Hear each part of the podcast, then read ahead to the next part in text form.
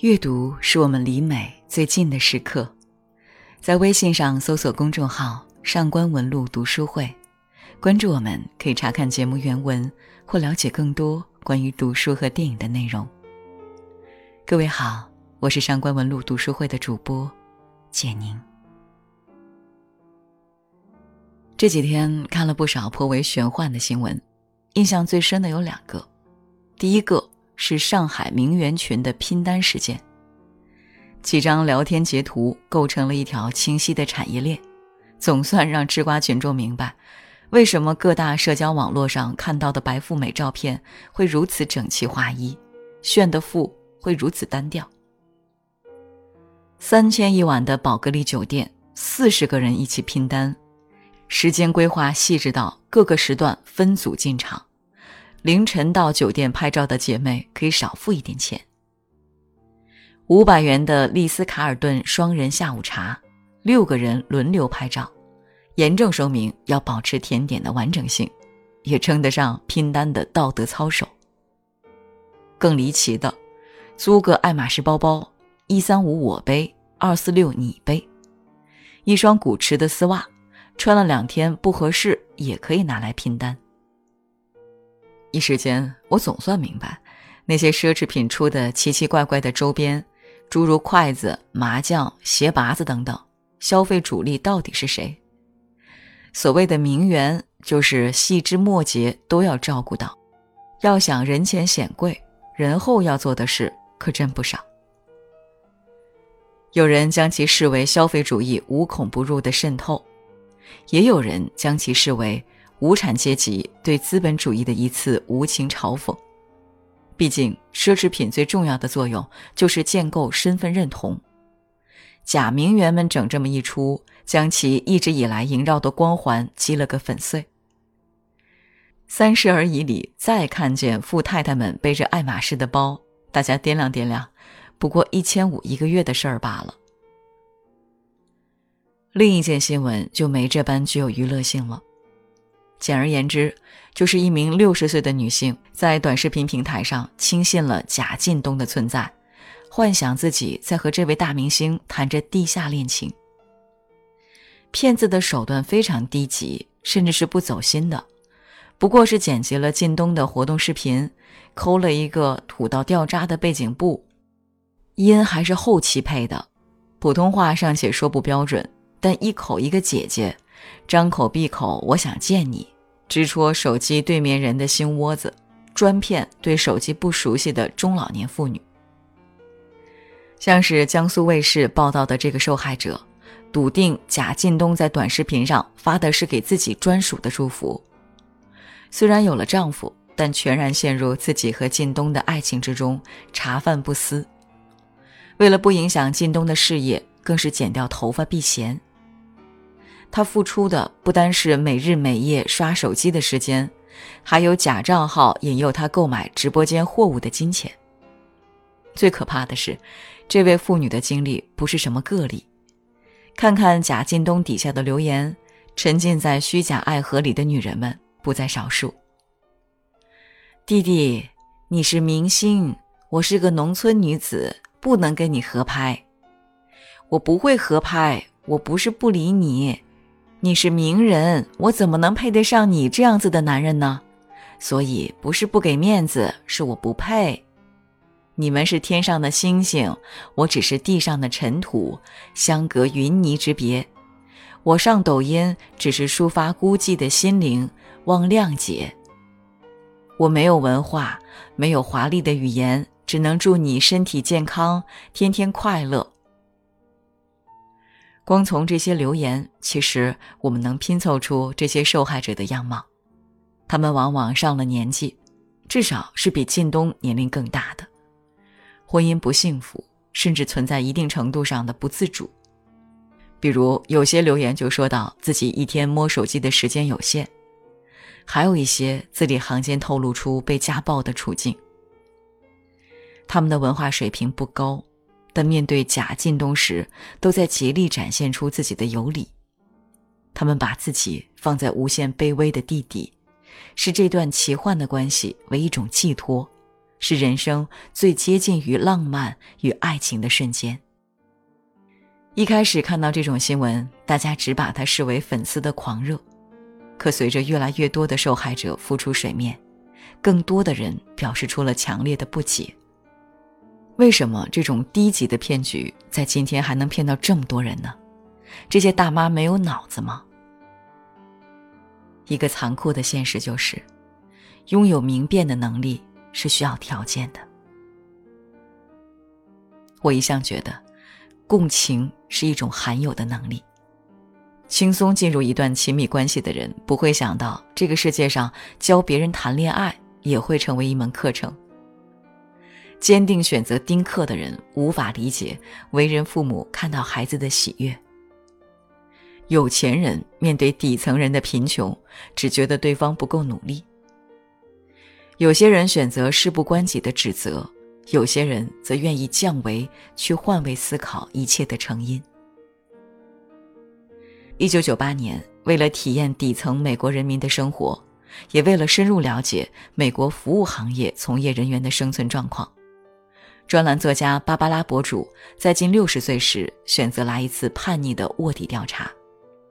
为此，他隐匿起自己的博士学位，抹掉畅销书作家、大学讲师。知名记者等头衔，将自己定位在一个中年离异的家庭主妇，没有收入来源，也没有工作经验，大学肄业，只能从事劳力来养活自己。为了确保自己能够真实体验当地底层人民的生活，芭芭拉断绝了和朋友的来往，仅靠一千美元的积蓄作为启动资金，开始和那些劳动市场上真正的弱势群体一起找工作。一直以来，美国梦向人们所传递的一个观念是，在高额的社会福利之下，底层人也可以生活得非常体面，无需加班，仅靠自己的双手就能过上不错的生活。正所谓“多少耕耘多少收获”。但倘若实际情况真的这般理想，为何贫困之人还会一直挣扎在贫困线上？倘若努力真的有用？那么意味着穷人就是不努力的吗？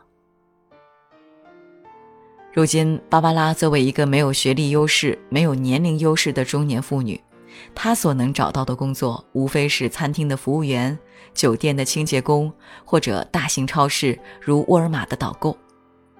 这种临时的工作，每小时的收入往往就在美国最低工资水平附近徘徊，通常时薪也就六七美元。倘若算一天八个小时，一个月工作个二十五天来算，也就堪堪一千美元出头，折算成人民币或许不少，对吗？但美国人花的毕竟是美元。如果想离工作地点近一点，房租没个工资的一半拿不下来；但倘若省钱住得远一些呢？交通费又是一个大头。平常吃喝要钱，有个头疼脑热更是要钱。一个月下来，刚好持平，算是好的。芭芭拉在一开始也疑问过：明明长租房屋的租金会更便宜，明明自己做饭更省钱，这些人为什么不做更聪明的选择呢？事实上，这还真是个何不食肉糜的好问题。芭芭拉在成为底层打工者的一员后，很快明白了这当中的门道。大家都知道长租更便宜。但是这一大笔预付金从何而来呢？倘若你要开始攒钱，无非开源节流这两种。一天多工作几个小时是能多赚几块钱，可万一生了病，得不偿失。省钱吧，便宜点的房租往往不配备厨房，贵一点的房子根本租不起，在外面吃饭成了一种不得已。芭芭拉有可能走出这种阶级困境吗？她尽力了。事实上，她在不同的城市总共换了六种工作，有零售，有清洁，有老人服务，但是结局都一样。他发现自己陷入一个恶性循环：因为没钱，不得不住在偏远处；因为住得远，不得不花费大量时间在路上，根本没有精力通过提升自己发现更好的工作机会。为了应付逐渐上升的房租和生活成本，芭芭拉必须说服自己承担更多的工作，每天筋疲力尽的归家，这给他的身体带来更重的负荷。而这一切直接导向了一个引爆的契机，他发现自己已经丧失思考能力，丧失注意力，只剩下条件反射的肌肉记忆，从一个餐桌前走向另一个餐桌。他内心深处那个知识分子不是没有咆哮过：员工明明可以争取更多的合法权益，明明可以有更多的休息时间，明明可以加薪，可以有社会保障，可是除了芭芭拉，没有人对这一切说不，因为他们害怕失去这份工作，失去那一点点可怜的薪水，原本贫困的生活会更加雪上加霜，然后连活着的权利都丧失。对此，其实我是感同身受的。我曾在一个城乡结合部生活过一段时间，那里最大的特点就是昼夜不停的运转，遍布的苍蝇馆子为每一个晚归的人提供饱食。但那里的服务员具有和芭芭拉笔下相同的质带，比如我要打包什么菜品，我一边说着我的要求，或许是不加什么调料之类的。已经工作了超过十个小时的女服务员，往往已经出于惯性替我做出了选择。有些话我必须要重复许多遍才能唤起他们的反应。哦，这个顾客不要这个。他们的头脑已经疲倦到无法转动了，身体却仍旧被困在这里付出劳力。芭芭拉足足换了六份工作，然后不断进入同样的循环。是的。不管多么努力，底层人民能为自己争一个未来吗？他们赚的钱甚至无法购买自己工作地点的商品。努力工作就能改善生活，这是否已经沦为一句谎言？这就是一句谎言。最近几年，不单是中文网络，我觉得整个世界都在出现一个明显的话语倾向。我们不再与底层共情。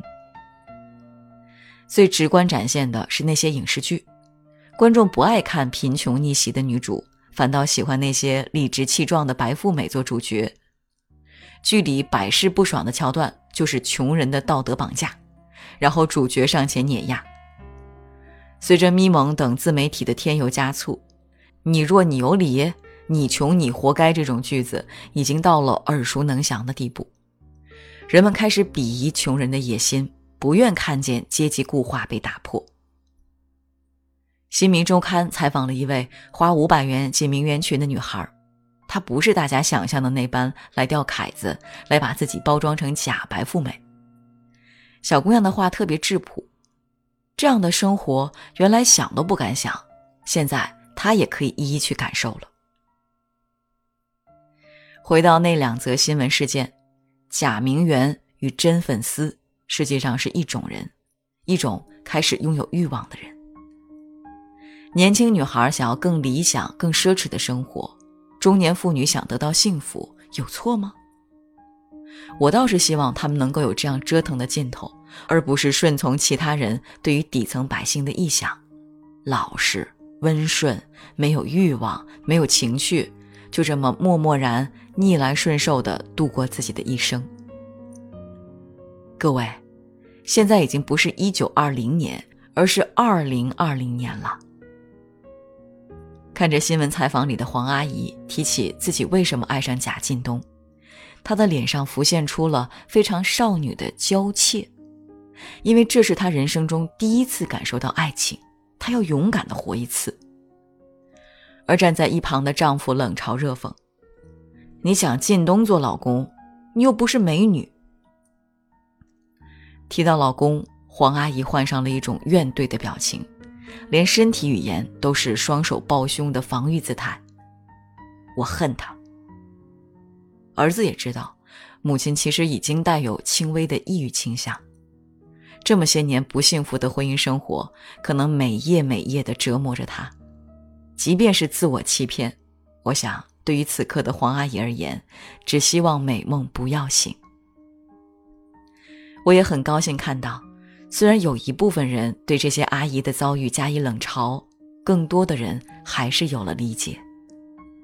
这些底层妇女的渴求，她们的浪漫，她们的生活，她们的话，终于在阳光底下被大家看到、听到。